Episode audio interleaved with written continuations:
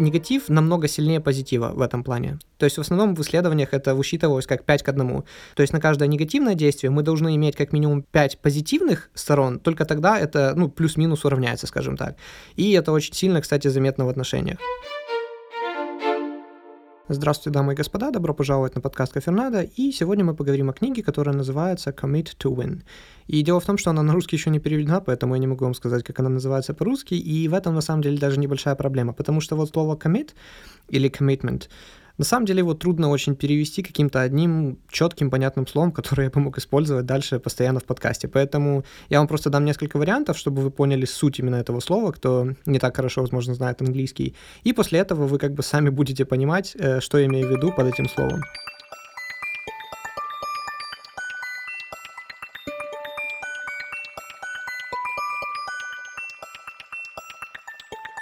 А несколько из вариантов, которые можно было бы использовать, это либо посвященность чему-то, либо приверженность, либо просто решимость а, взять на себя обязанность э, что-то сделать, ну, то есть обязаться, то есть брать на себя обязательства. И вот все в таком духе, когда мы придерживаемся чего-то вот четкого. Это есть так называемый commitment. Э, в принципе, у психологов есть даже определение этого понятия. Это испытывать психологическую привязанность к чему-либо и иметь намерение оставаться с этим. То есть, ну, как бы иметь намерение оставаться с этим, с этим все понятно, что такое commitment. А вот иметь психологическую привязанность, вот это то, что на самом деле люди иногда, точнее, я бы сказал, даже очень часто забывают. И очень часто, как ни странно, мы об этом думаем как о какой-то просто вещи. Но это даже не вещи, я бы сказал, это скорее как процесс или мышца. То есть, когда мы хотим посвятить себя чему-то, мы очень часто думаем, что, ну, как, мы либо можем, либо не можем. Но мы не думаем о том, что если мы возьмем шаг за шагом, будем себя дисциплинировать, что-то делать, то, ну, это как мышца, у нас тогда выработается определенная реакция, и мы будем это делать лучше и лучше, и сильнее и сильнее, с каждым разом. Вот этот коммитмент станет намного сильнее. Но люди часто думают, что ну вот либо есть, либо нет. И это чувство на самом деле особо сильно, когда есть две вещи, которые называются либо преданность, либо принуждение. То есть, ну, скажем так, это хочу и надо когда они сходятся вместе, то вот этот коммитмент, он становится, ну, просто колоссальным, и тогда уже нельзя ничем разорвать вот эту связь между вещью или к чему бы вы не были привязаны и вами. Дело в том, что когда есть только одна из этих вещей, допустим, преданность, то вы становитесь слишком уязвимым, потому что это ваше личное, и вы боитесь это потерять и так далее. Или когда у вас есть только принуждение, то есть вы знаете, что вам нужно это делать, вы знаете, что это очень важно, но тогда у вас не будет никакого желания, и вы просто как скатитесь быстро в негатив и не сможете себя мотивировать достаточно, чтобы продолжать этим заниматься.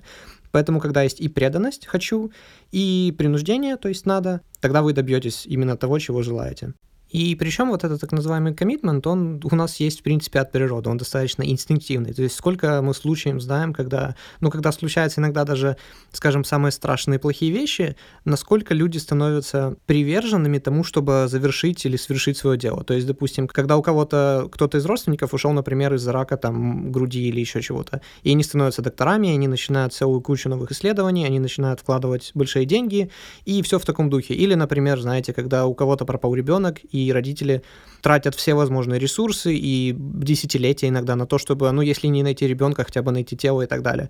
Да, это, с одной стороны, ужасная вещь, но с другой стороны, мы понимаем, что для этого, ну, не нужно быть каким-то особенным. У каждого человека при э, достаточно сильной мотивации, ну, и опять же, как мы сказали, преданности и принуждении, когда есть и рамки, в которые мы загнаны, когда мы, ну, обязаны действовать в этом каком-то определенном пространстве, и преданность, то есть когда мы чему-то настолько преданы, что мы не можем просто отступить назад, и мы хотим уже добиться результата, а, то мы всегда ну, становимся очень committed, то есть очень приверженными чему-то.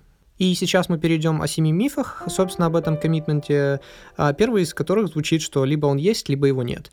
А как я сказал, дело ну, так не обстоит совершенно, он есть, и он есть у всех, и иногда для этого нужна очень сильная мотивация или какой-то травмирующий иногда или просто какой-то экстремальный опыт в жизни, но просто у обычных людей он как бы и так есть, просто его нужно либо найти, либо развить. И я как сказал, это, ну, это процесс, это как мышцы, это то, над чем нужно работать день за днем и постоянно.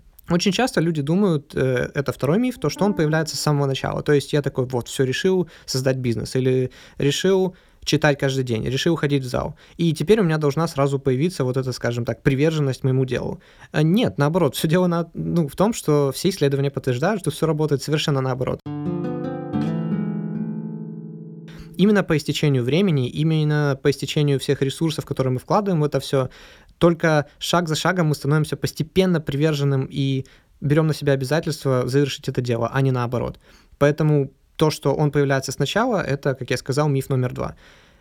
Миф номер три — это то, что мы должны сделать это один раз, мы должны для себя твердо решить или твердо сделать какой-то поступок, который нас загонит, скажем, в это. Ну, допустим, вот все, купил я в зал абонемент на год, я как бы теперь должен быть полностью committed для этого дела. Но нет, это так не работает. Как бы дело в том, что лучше бы мы каждый месяц инвестировали в этот зал или платили за каждую тренировку, или каждый раз покупали себе что-то для этих самых тренировок, вместо того, чтобы сделать один сильный одноразовый платеж в начале или одно сильное решение в начале. Ну, потому что, ну, вы платеж сделали, и дело в том, что чем больше времени будет проходить, тем меньше вы будете об этом помнить. И вот эта цена, она будет у вас казаться, ну, как бы все меньше и меньше, и потом покажется, ну, ой, действительно, ну, заплатил, заплатил, ну, и ладно, и как там, и что. Но если бы вы при этом вкладывали раз за разом, месяц за месяц, то есть заплатили за этот месяц, потом купили себе новые кроссовки, и потом вы нашли каких-то друзей, общество там, с которыми вы завели дружбу, и теперь как бы у вас уже есть такое социальное давление, и вы иногда даже хотите ходить, потому что вы хотите увидеться там с друзьями, тогда этот коммитмент будет только усиливаться. То есть это не одна одноразовое действие, опять же. Следующий миф, то, что чем больше, тем лучше. Ну, тоже как сказать. Дело в том, что, как мы говорили в позапрошлом подкасте, то, что иногда нужно уметь вовремя сдаться. Не всегда нужно идти до конца и говорить, что вот, победители не сдаются и так далее. Нет, иногда мы не можем понять сразу, что это к нам подходит или не подходит. И если мы слишком привержены делу, то мы иногда просто не знаем, когда нужно отступить. Сколько мы знаем вот тех же предпринимателей, которые начинают свое дело, свой бизнес, им каждый говорит, что ну вот не работает оно. И хорошо, ладно, кто-то, может, не понимает, родственники его не понимают, но когда тебе свой бухгалтер говорит, что, чувак, нет, извини, но у тебя бизнес э, не продержится еще двух месяцев, и ты останешься в долгах, тебе придется оформлять банкротство и так далее, но человек просто не слушает, потому что это его, это он создал, и он полностью посвящен этому делу, поэтому не хочет отступать. Поэтому больше лучше, ну, не всегда. Иногда все-таки вот это слишком много может быть тем, что не дает вам сдаться. А сдаться это будет единственным правильным решением. Плюс многие считают, что результаты должны появиться сразу, и это следующий миф. Нет, результаты сразу не появятся. Наоборот, я как сказал, это как мышца. Шаг за шагом, день за днем мы должны это тренировать, мы должны это накапливать. Вот. И часто люди говорят, следующий миф, что это о других. То есть у других он есть, другие могут, а я не могу. Нет, оно есть у всех. Возможно, не в равной степени, но есть у всех. И поэтому мы должны... Я, я просто, мне самому смешно, сколько раз я уже повторяюсь, но как бы суть одна и та же. Мы должны в себе это найти, и мы должны это в себе взрастить. И только тогда мы станем лучше. Теперь мы переходим, собственно, вот к этой формуле коммитмента или преданности, приверженности, решимости. Э, формула очень простая. То есть в английском она звучит следующим образом. Это treasures минус troubles плюс contributions минус choices Это и будет решать ваш уровень коммитмента.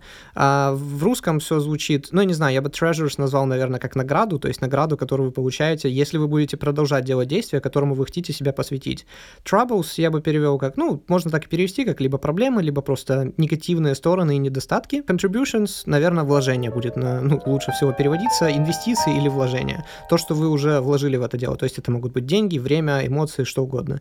Ну и choices, я думаю, выбор, тут все понятно. То есть чем меньше вы имеете выбора, тем выше будет ваш уровень коммитмента, ну или приверженности к чему-то. Давайте начнем все-таки с наград, позитивных сторон того, э, что с нами случится, если мы посвятим себя какому-то делу.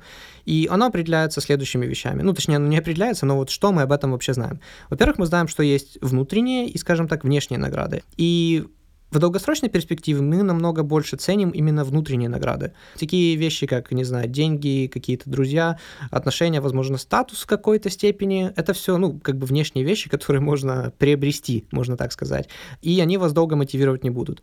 Но при этом какие-то внутренние вещи, как уважение других, э, любовь, поддержка других и близких, это будет воздержать, э, скажем так, на пути, который вы себе поставили, намного-намного дольше. Следующее — это награды. Дело в том, что награды мы ценим по отношению к тому, что получили другие. То есть, грубо говоря, если мы работали в группе, я не знаю, ну, допустим, вы спортсмены, вы работали в одной команде, и всем дали по 100 долларов, а вам дали 50 вы бы расстроились. Но если бы вам просто дали 50 долларов, а всем остальным вообще ничего, то вы бы обрадовались. То есть мы на контрасте с другими определяем, насколько для нас ценно э, то или иное, ну, точнее, цена та или иная награда.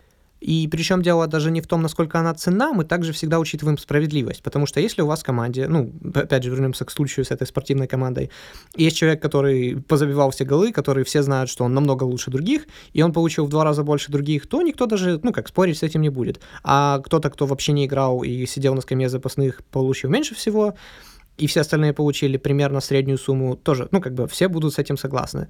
То есть мы ценим награды в отношении с другими, что другие получают, и насколько это было справедливо. Следующее, что важно, то, что мы ценим все награды, опять же, и которые мы ожидаем, и которые мы не ожидаем, но неожиданные награды мы ценим намного больше. Самый простой пример — это вот, ну, как бы праздники, все на праздники всегда ожидают подарков. Если бы людям просто взять и подарить все вот эти подарки не на праздники, а в какой-то любой другой случайный день, то они бы обрадовались намного больше. Плюс, э, если мы знаем, что, допустим, нам подарят кружку, и нам подарили кружку, то мы как бы, ну, мы обрадуемся, конечно, но типа, ну, кружка и кружка, вот. Но если бы не ожидали кружки вообще, мы ожидали, что нам подарят, подарят, не знаю, записку в конверте, которая просто говорит там «С днем рождения», а нам подарили кружку, мы бы обрадовались сильнее, потому что, о, я не ожидал, мне подарили кружку. Хотя, опять же, в объективности э, кружка есть кружка, как бы и так, и так, ожидали мы ее или нет. Ну и, конечно, можно представить, что если там на Новый год вы открываете подарок, вы ожидаете, что у вас будет там, не знаю, iPhone, золотой браслет, и вы видите там кружку, и вы, ну, как естественно, вы расстроитесь, если вы ожидали чего-то изначально. Поэтому мы ценим все, но мы еще ценим это в зависимости от того, насколько мы это ожидали или не ожидали, и что именно мы ожидали. Ну и, естественно, все мы знаем, что вещи, которые кажутся редкими, они для нас считаются намного более ценными. То, что никто другой не может получить, естественно, мы это будем ценить намного-намного больше. То есть, когда выбора практически нет, скажем так, и что-то является уникальным, ну, даже если это, в принципе, не несет в себе никакой ценности, мы будем это считать намного-намного большей наградой, просто потому что никто другой получить это не может. Вот. Ну и следующее. Мы должны понимать, что все награды, они очень персональные и субъективные. То есть то, что один человек будет считать совершенно ненужной фигней, другой может считать просто офигенным подарком. Ну и наоборот, потому что все зависит от того, как, ну и под каким углом мы на это все смотрим. Вот, я бы хотел на самом деле вернуться к вот этому моменту с кружкой и вот этим, то, что мы ожидаем и не ожидаем. Э, я бы хотел рассказать про такой бихевиорист, самый известный, наверное, Скиннер, э, психолог. Он э, в свое время обучал крыс дергать рычажки. Каким образом это делал? Он очень просто. То есть давал какую-то награду крысам в виде кусочков мяса или еще чего, ну, чего-нибудь, неважно. И, естественно, крысы понимали, каждый раз, когда они дергают за рычажок, они получают кусочек мяса. И что очень интересно в этом эксперименте. То есть, да, теперь это всем уже известно, что когда мы получаем какую-то награду, у нас в мозгу выделяется допамин, причем это не гормон, как многие считают, а нейромедиатор, так называемый. Вот, в мозгу выделяется допамин, и он, кстати, не отвечает за счастье, это, кстати, другой миф, он отвечает именно за привычку. Или я бы даже сказал, предожидание, жажду чего-то, чего, ну, что ты получишь только в будущем. Вот, это является привычкой. Э, это, кстати, описано хорошо в книге «Сила привычки», о которой я как-то уже упоминал, э, но я обязательно на нее сделаю обзор в очень скором времени. Вот, но вернемся к Скиннеру и его крысам. А, дело в том, что крысы, когда они дергали каждый раз за рычаг, и каждый раз они получали награду, они очень сильно уставали от этого, им надоедало, им просто становилось скучно, они не дергали за рычаг так уж часто. Хотя, казалось бы, они могут получить еду в любой момент, что тут такого. Но когда этот механизм награды, он стал более случайным, то есть нельзя было определить, когда ты получишь награду, когда нет, не было каких-то определенных закономерностей, которые могла бы, ну, крыса это определить, она начала дергать рычаг постоянно. То есть, понимаете, в этом, ну, как бы работает принцип казино и вот этих всех вещей, то, что если мы знали, что мы постоянно выиграем, и мы четко знали, когда, сколько и что, нам бы это просто надоедало. Мы хотим чего-то интересного, чего-то непредсказуемого. И вот это именно и дает крысе вот этот, скажем так, незакономерный порядок. И крыса дергала рычаг просто постоянно, постоянно, постоянно, потому что она понятия не имела, когда она получит награду, когда нет. И дофамин заставлял ее как раз вот это делать, потому что она, а, вот сейчас, а, нет, вот, а вот сейчас дерну, а, нет, а вот сейчас дерну, а, нет, а вот сейчас дерну, а, вот, все, наконец-то я получил, ура! То есть именно вот так вот работают, ну, как я сказал, казино и прочие вот эти штуки, которые нас на вот это подсаживают. Поэтому я сказал, что ожидаемые награды, они не настолько для нас, ну, интересны и не настолько сильно ценятся, как неожиданные награды. Я похожую штуку читал про дельфинов, то есть дельфинам не каждый раз, когда они подпрыгивают высоко, дают еду. То есть каждый раз, если бы им давали за самый высокий прыжок еду, то они бы, как, ели достаточно, а потом понимали, ну, в следующий раз, когда я захочу поесть, то я просто подпрыгну намного выше и получу свою, ну, скажем так, еду, как, не, неважно, я не знаю, что там дельфины едят. Вот, но специально дрессировщики не дают им каждый раз, они это делают, опять же, в более случайном порядке, и тогда дельфинам приходилось бы прыгать каждый раз самым высоким прыжком, насколько это возможно, время каждого выступления, чтобы получать награду и, скажем так, удовлетворить свое чувство вот это, ну, дофамин, который заставляет мозгу вот это все делать. А как это можно применить на практике? То есть э, в книге приводится хороший пример, что если у вас, допустим, есть команда, которая занимается продажами, не нужно говорить, что вот в конце следующей недели лучший, э, ну, лучший из вас, который продал больше всего, получит путевку там туда-то, туда-то. Лучше всего в конце недели просто тихо, мирно подойти к этому человеку и неожиданно вручить ему приз. Возможно, даже не такой большой, но тем не менее. Это даст ему намного больше мотивации работать дальше. И чтобы это как-то распространить, э, похвалите его при всех, то есть даже не обязательно на это тратить деньги, просто похвалите его при всех, но сделайте это, сделайте это неожиданно, без предупреждения, тогда человеку будет это намного-намного приятнее, можно сказать, таким образом мы мотивируем его, ну и всех остальных работать дальше, потому что никто не ожидал, кто и когда станет лучшим или за что получит награду, и поэтому каждый будет стараться быть лучшим. Но, как ни странно, это работает наоборот. То есть, сколько мы знаем отношений, которые кажутся, ну, просто ужасными, несчастливыми, и там, не знаю, либо парень постоянно бьет девушку, либо девушка постоянно психологически издевается над парнем, но они почему-то остаются вместе. И здесь, опять же, работает вот этот скиннерский прием, потому что избитие стало уже чем-то постоянным, или вот это э, психологическое издевание, оно стало чем-то постоянным. Люди уже настолько привыкли, что они не то чтобы сильно это замечают, ну и плюс лучше остаться с тем, что ты знаешь, чем сейчас расстаться и идти в неизвестность и не понимать, найду я кого-то лучше, не найду и так далее. Но при этом, когда вот эти, скажем так, нехорошие отношения иногда преподают что-то неожиданно хорошее, и ты такой, блин, все, расстаюсь, я не хочу уже больше с ней, она такая ужасная. И бац, она становится вдруг прелестной, хорошей девушкой, и она начинает дарить тебе какие-то, не знаю, хорошие вещи и так далее, и ты такой, блин, а все может не так плохо. И именно потому, что это было неожиданно, и оно прервало, скажем, твой шаблон мышления, ты думаешь, ладно, посмотрю, останусь еще. И вдруг она опять превращается, э, не знаю, начинает тебя пилить там и так далее. И вот так вот продолжается раз за разом, раз за разом, и вот так вот люди останов... ну, остаются в таких нехороших отношениях. Наверное, самый экстремальный случай этого — это стокгольмский так называемый синдром, это когда, не знаю, или заложники, или насильники, когда держат долго, ну, девушек чаще всего в заперти, над ними издеваются и так далее, но при этом время от времени делают какие-то хорошие поступки, как ни странно, после этого всего, когда преступника находят, девушки даже не хотят против него что-то говорить в суде, иногда они даже влюбляются в него, имеют какие-то, ну, чувства, эмоции. То есть, ну, это, скажем так, экстремальный Э, случаи, но тем не менее вот есть такие случаи именно вот благодаря вот такому центру награды, который есть у нас в мозгу. Вот так он и вот так вот он иногда работает. А то есть, чтобы еще раз повторить, мы ценим внутренние награды и внешние, но внутренние ценим больше. Мы ценим справедливые награды, и мы как бы сравниваем их по отношению к другим. Соответственно, ну, неожиданно, неожиданно, я думаю, больше повторять не буду, здесь так все понятно. Ну и плюс уникальное. Уникальность тоже очень важна для нас. Если мы получили что-то, что никто не может получить, мы будем это ценить больше, даже если, в принципе, оно ценности не имеет. А теперь мы переходим к следующему пункту из нашей формулы, это вот troubles, ну или как проблемы, негативные стороны и так далее. Во-первых, что мы должны понимать? А, негатив намного сильнее позитива в этом плане. То есть в основном в исследованиях это высчитывалось как 5 к 1. То есть на каждое негативное действие мы должны иметь как минимум 5 позитивных сторон, только тогда это ну, плюс-минус уравняется, скажем так. И это очень сильно, кстати, заметно в отношениях. И здесь, опять же, есть такая же штука, что именно от интерпретации наших вещей а, мы можем какие-то вещи считать либо негативными, либо позитивными, или те вещи, которые многие воспринимают позитивно, мы лично из-за нашей же точки зрения можем а, считать негативными. Ну, и они будут негативно влиять на вот эту приверженность, коммитмент. Э, дело в том, что воспоминания и то, что происходит с нами в какой-то определенный момент, это совершенно две разные вещи. Ну, просто вспомните, сколько раз было такое, что, ну, какая-то ужасная ситуация произошла, это мы считали, что это худший день нашей жизни, что все ужасно, мы не знаем, как дальше жить, а потом мы рассказываем буквально там, не знаю, пару месяцев спустя об этом всем нашим друзьям с смехом, и мы радуемся и считали, что, а, ну да, прикольно там было, или я получил хороший опыт и так далее. То есть мы должны хорошо понимать, что то, что в данный момент, возможно, считается очень негативным, а впоследствии может оказаться позитивным, ну или, по крайней мере, мы будем вспоминать как что-то позитивное. А более того, воспоминания не, не настолько сильны, как я уже сказал, и проводили интересный эксперимент. Э, брали две группы людей, э, обоих заставляли опустить руки в тарелку с очень холодной водой э, на 60 секунд, что не очень приятно, но при этом в первой группе они просто опускали руки на 60 секунд, потом вынимали, а вторую на 60 секунд они опускали в точно такую же воду руки, но потом по истечению 60 секунд они еще 30 секунд держали руки в воде, но она нагревалась постепенно на несколько градусов с каждой секундой.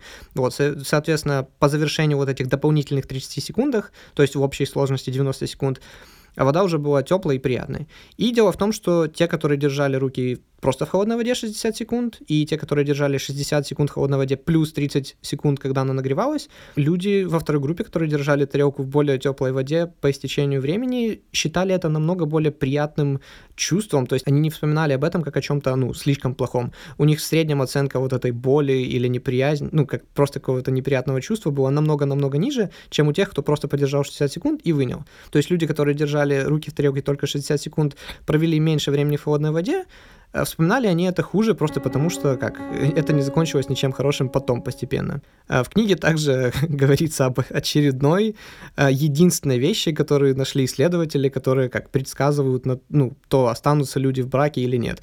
Я смеюсь, потому что я не знаю, я знаю, ну, точнее, я не помню сейчас прямо, но я читал как минимум уже о пяти разных вещах, и каждая вот эта вещь, она единственная, которая может предсказать, насколько люди останутся там точно в браке или нет. То есть в книге это то, что сколько позитивных вещей идет на негативные при отношениях, то есть сколько коммуникации именно между женой и мужем идет позитивных и негативных. Если это примерно 5 к 1, как мы уже говорили, то тогда они останутся, и у них будет все плюс-минус хорошо. Если больше, чем 5 к 1, то есть на каждое негативное действие идет 6 и больше позитивных, тогда у них по-любому все будет зашибись. А, и если наоборот, на каждый негативный момент у них идет всего 2, 3, 4 позитивных, то, скорее всего, они расстанутся. А, один из других таких ну, случаев, я помню, это в книге, кажется, «Как распознать у лжеца» или типа того Пола Экмана, говорили, что презрение — это единственная черта, которая предсказывает, то расстанутся люди или нет. И как часто она появляется, там, ну, чуть ли не с 90% вероятностью можно предсказать, расстанутся люди или нет. Я, я понимаю, что все вот эти пять вещей, они все имеют ну, место на существование, просто смешно, как люди позиционируют их как всего одну вещь, но дело в том, что они все взаимосвязаны, и нельзя как бы выделить вот эту самую одну вещь. И, как я уже говорил, многие вещи могут интерпретироваться совершенно по-разному разными людьми. И когда, не знаю, мужчина считает, что у нас все отлично, у нас все нормально, и, допустим, то, что он сделал, он считает очень большим подарком жене, и это должно хорошо повлиять на отношения, девушка может это не расценивать так совершенно, ну, вообще никак. Она может сказать, ну да, подарил, подарил, как бы я этого ожидала, он так и должен был сделать, ничего такого. И как бы вот эта разница между нашим собственным видением вещей, которые мы сделали, она очень сильно на это влияет. Штука, кстати, о которой мы должны поговорить, это то, что те факторы, которые ну, мы считаем внешними, мы считаем, что на нас влияют намного сильнее, чем на других. А у других мы, наоборот, считаем, что именно внутренние факторы влияют сильнее. А, чтобы проще понимали, допустим, ну, не знаю, был экзамен, и мы завалили этот экзамен, чаще всего мы скажем, что, ну, экзамен был слишком сложный, э, учителя нас свалили, или я просто приболел в этот день и не успел выучить, т.д. ну неважно. То есть какое-то независящее от меня действие произошло, из-за этого я не смог его хорошо написать. Но при этом, если вам друг скажет, типа, блин, я завалил экзамен, то, скорее всего, мы подумаем, ну, блин, он лентяй, он ничего не учил, естественно, он завалил экзамен. Вот, то есть одна и та же ситуация, но себя мы оцениваем, что мы не виноваты, на нас подействовало окружение, но если то же самое нам рассказывает друг, то мы считаем, что, ну, окружение не виновато, все писали один и тот же экзамен, другие же написали как-то, почему он не написал, значит, он лентяй. Вот, и так по жизни постоянно. Мы всегда думаем, что на нас окружение влияет намного сильнее, чем это есть на самом деле, но мы недооцениваем внутренний наш, скажем так, мир, и у других, наоборот, мы кладем на их внутреннее, скажем так, качество намного больше ответственности, чем они заслуживают, и не берем во внимание окружение. А, возможно, я сейчас немножко резко это все прерву, но дело в том, что где-то на середине записи подкаста я понял, что он уже очень-очень длинным становится, соответственно, это опять будет одна из тех книг, которая разделится на две части подкаста, вот. И в следующий раз мы поговорим именно о вложениях и именно о выборе, или точнее его отсутствии, как это помогает нам, ну, сдержать нашу приверженность и держать ее на высоких уровнях. И, соответственно, мы подытожим, э, ну, как бы, к чему мы научились в этой книге, как это правильно использовать, как правильно управлять нашим вот этим коммитментом для того, чтобы посвящать себе именно нужным делам и оставаться с ними до конца, или наоборот, как нам отказываться от тех вещей, которым мы себе слишком много времени и так уже как бы отдали и посвятили, чтобы не попадать в эту ловушку. А, всем спасибо за прослушивание, как всегда, добро пожаловать в Твиттер, в Инстаграм под ником Кафернада, ВКонтакте, на Ютубе у меня ник просто Александр Ханов, мое имя, ну и, соответственно, на Ютубе вы всегда можете посмотреть дополнительное видео, которое, ну, я стараюсь делать его настолько разным, насколько возможно, как я говорил, то есть 90% информации, оно именно отдельно от этого подкаста существует, чтобы чтобы для тех, кто посмотрел видео, было интересно слушать подкаст, и для тех, кто прослушал подкаст, было интересно смотреть видео. Также я на YouTube выложил видео, которое является дополняющим для этой книги. Там я рассказываю, почему люди, которые живут вместе до брака, ну и потом, соответственно, женятся, у них намного-намного выше шанс статистически э, развода будет. Как бы это, возможно, кажется немного нелогично, но вот как бы эта книга объясняет, почему и как это, и об этом я говорю в своем YouTube-видео. А, еще раз спасибо и до следующих встреч.